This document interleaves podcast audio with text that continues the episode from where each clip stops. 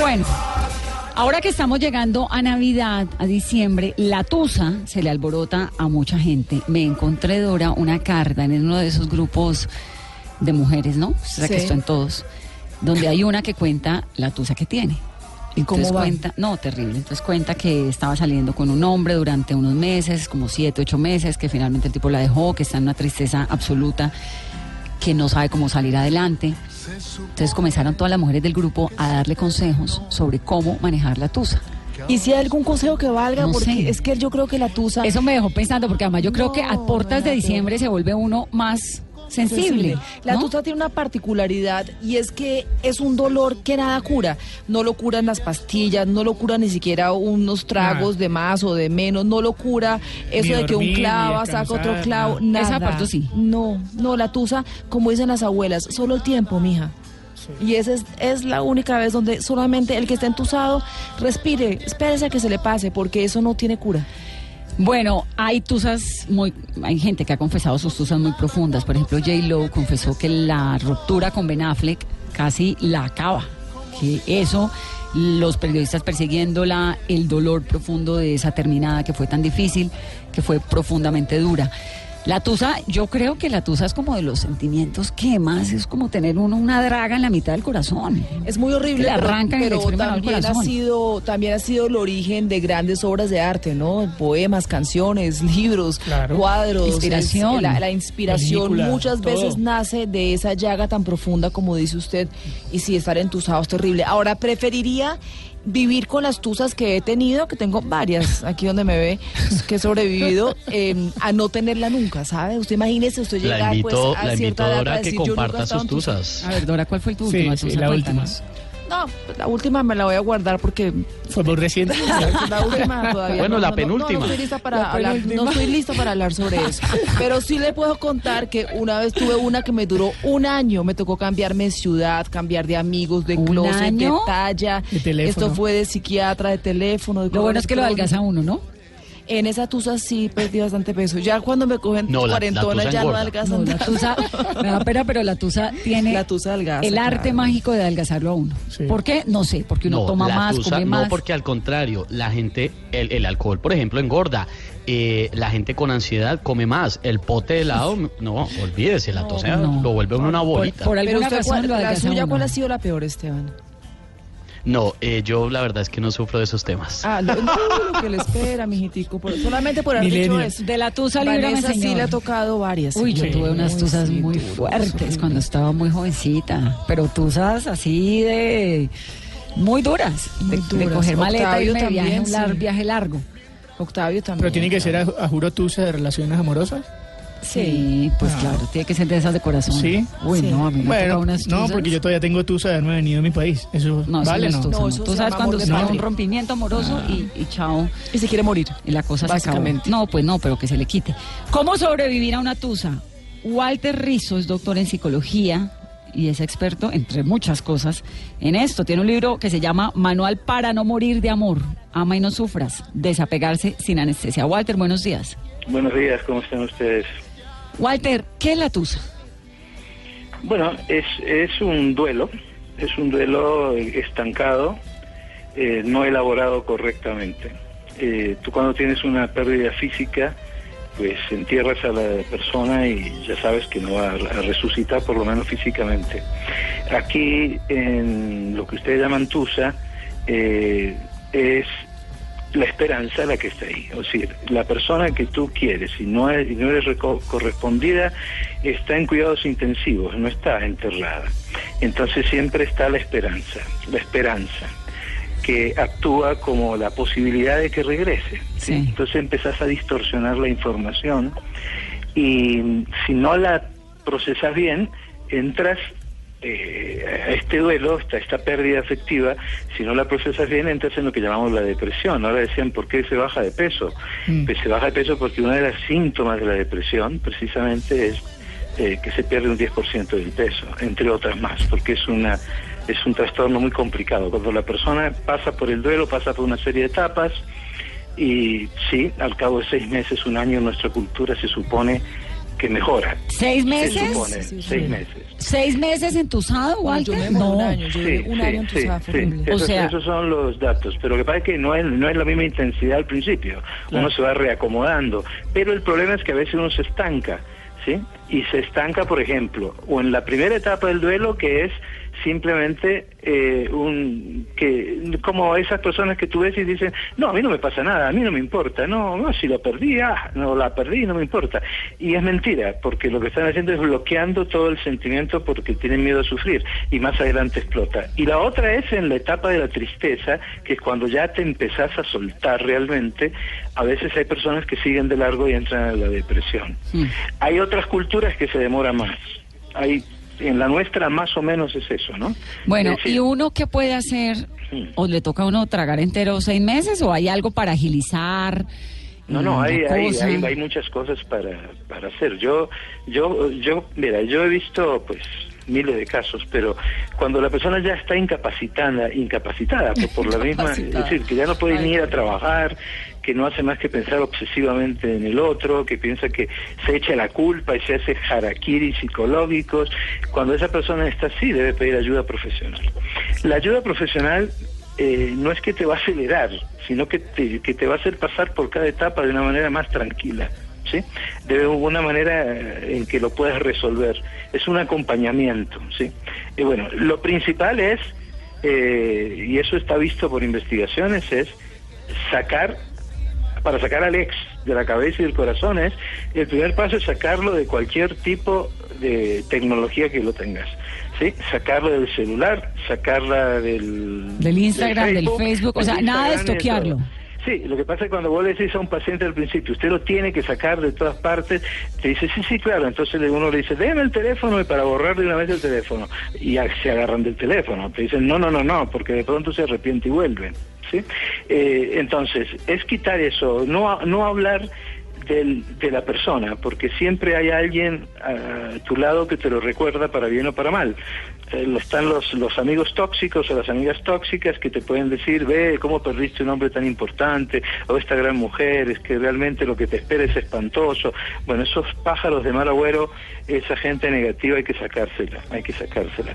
La otra cosa muy importante es tener un yo auxiliar. Lo que llamamos un yo auxiliar es una persona que esté como disponible, que generalmente no es el psicólogo ni el psiquiatra porque te cobra. Pero eso puede ser un amigo, una amiga un- o- exacto, o, una familiar, o un clavo amigo, saca otro o una, clavo. o una amiga que eh, te quiera incondicionalmente y esté ahí como el yo auxiliar las 24 horas. Entonces vos, por ejemplo, te levantás un día al espejo, te mirás, decís qué asco, Dios mío, con razón me dejaron, entonces llamás al amigo o a la amiga. El amigo va y, y llega y te escucha o te da un empujón. Es como cuando estás en Alcohólicos Anónimos y necesitas un padrino. ¿sí?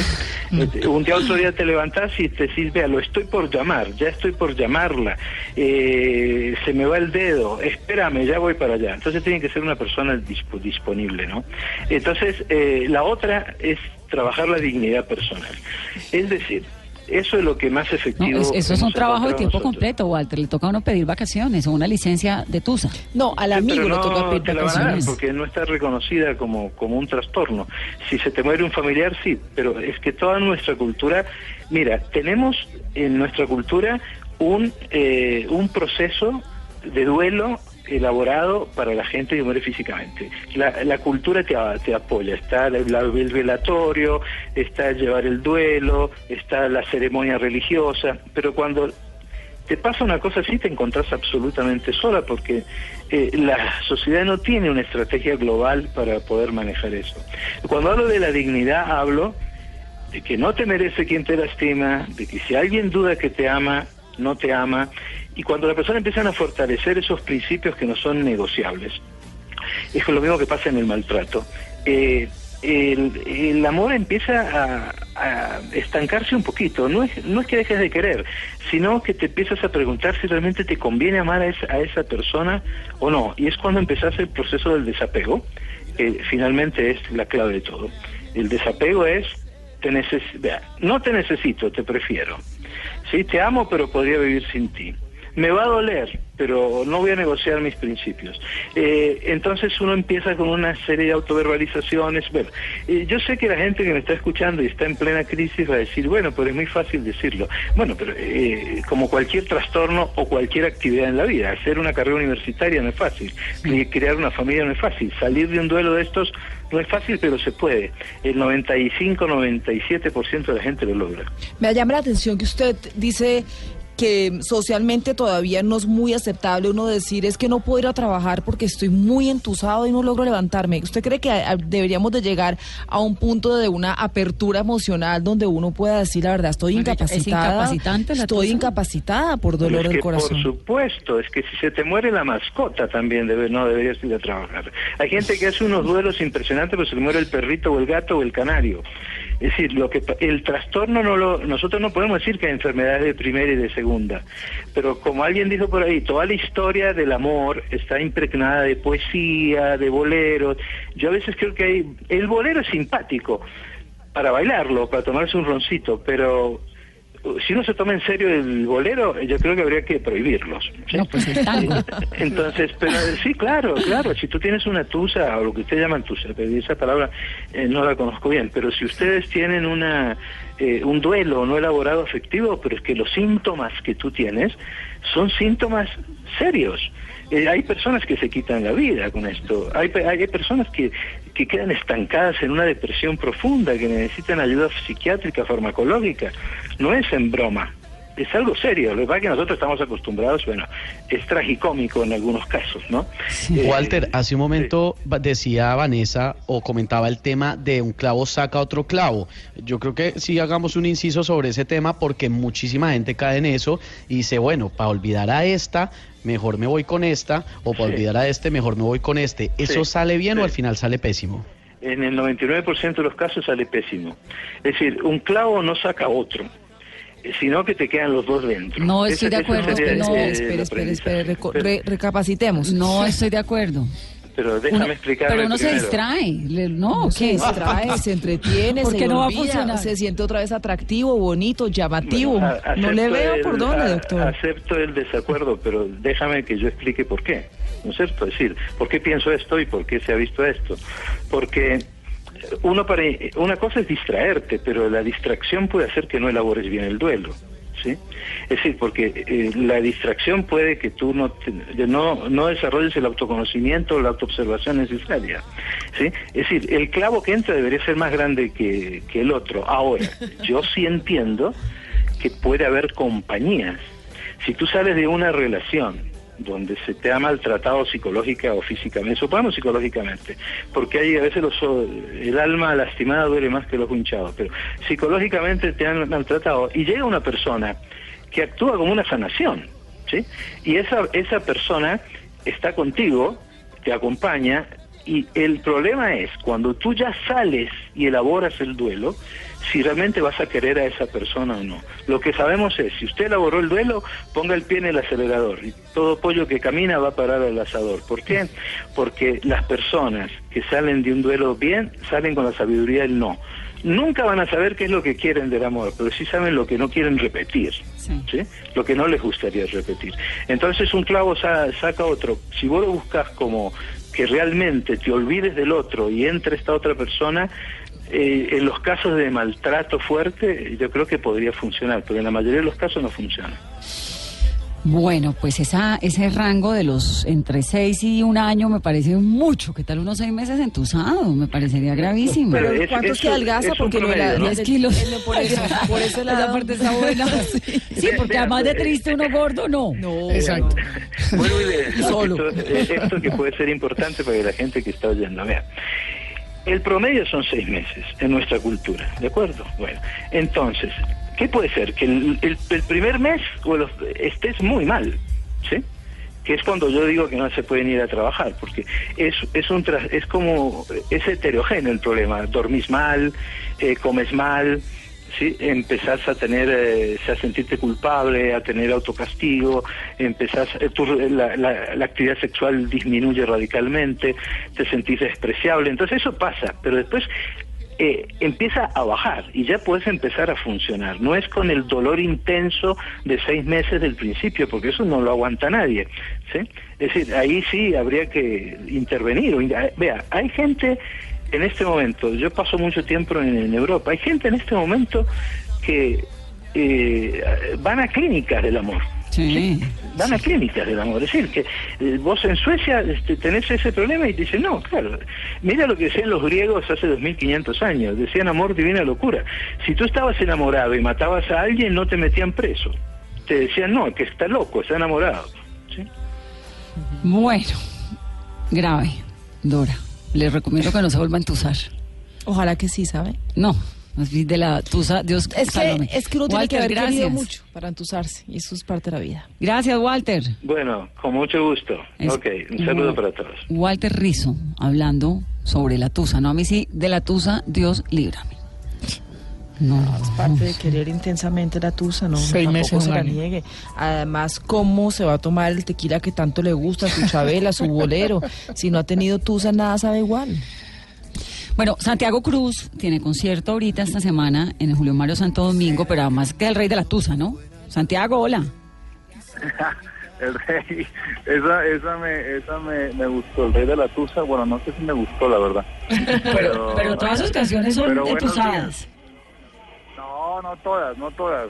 Uno, uno realmente oye lo que quiere oír en ese momento y hay canciones, si hay canciones pues que hablan de esos momentos de, de separaciones, obviamente. Hay otras que no tanto, pero al final una canción termina siendo un espejo en el que cada quien se ve reflejado de acuerdo al momento que esté viviendo, ¿no? Sí. ¿Cuál es su, su solución para la tusa, Santiago? Mi solución para la tusa son los amigos, amigos y música. Esa es la solución para la tusa. Afortunadamente hace rato no estoy en esas, eh, pero me acuerdo que en esa época era como uno se refugiaba en los amigos y se refugiaba en la música y si era juntos mejor y si había un aguardientico de por medio pues también bienvenido. Sí. Eh, pero esa es una buena receta. ¿Cuánto le duró la última tusa? ¿Se acuerda? La última Tusa, Tusa, uy, me, me duró harto y estuvo ruda. Estuvo ruda, estuvo ruda. Me acuerdo que esa estuvo ruda y me duró bastante.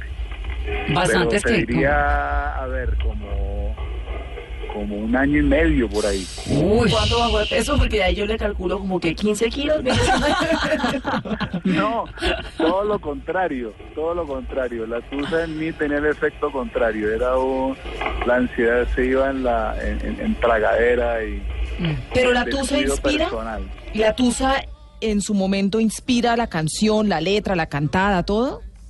Lo que pasa es que uno, uno siempre cae como en la trampa de creer que, que para, o uno siempre no, hay momentos de la vida en que cae en la trampa de que para crear cierto tipo de canciones hay que estar ahí, hay que estar revolcándose en el fango, hay que estar pasándola mal, y entonces uno sigue los, los ejemplos de los poetas malditos o de artistas que le encantaban a uno, que sus vidas eran miserables, entonces uno creía que para hacer obras de algún tipo de valor tenía uno que ser miserable y uno por ser músico pues no, no puede ser feliz porque es que así no se escribe y eso es una trampa en la que uno cae muy fácilmente y no es tan así. Ahora, si hay que haber pasado por ahí, eso sí creo que uno sí tiene que haber vivido y uno tiene que haber eh, haberse quebrado en muchos sentidos emocionalmente eh, porque ahí se alcanzan uno- unos límites de, de la sensibilidad eh, que son positivos al momento de, de crear pero quedarse ahí es un error Sí, pensando claro. pues que ahí, ahí es que uno tiene que quedarse para escribir creo que es un error Pero preferiblemente que si ya la vivió no vuelva, ¿no? Sí, igual usted después utiliza la memoria emotiva eh, y vuelve a sus momentos y vuelve a situaciones y se da cuenta que de pronto hay cosas que todavía no ha sanado bien y le ayuda a escribir una canción de una vaina que no había contado, pues, y eso le ayuda a sanar. Pero sí, creer que uno tiene que vivir la vida miserablemente para, para ser crear es, un- es una trampa, es una trampa en la que muchos hemos caído y hemos, por, me incluyo, obviamente. Sí. Santiago, lo vemos el viernes en el concierto del Julio Mario. Nos vemos el viernes, tenemos un conciertazo, tenemos muchas canciones ya entre pecho y espalda, muchas ganas de cantar de nuevo en Bogotá, más sobre todo en un lugar como el Julio Mario Santo Domingo. Va a ser nuestro último concierto del año aquí en, en Colombia. Al día siguiente toco en Nueva York, así que la paliza va a estar sabrosa. Eh, pero con muchas ganas de cerrar el año cantando. Claro, y siempre es una delicia escucharlo usted cantar, Santiago. Muchísimas gracias, muchas gracias. Bueno, gracias por compartirnos esa tusa, Santiago. Un abrazo grande para todos y nos vemos el viernes. Sí, señor, nos vemos el viernes, 11.45.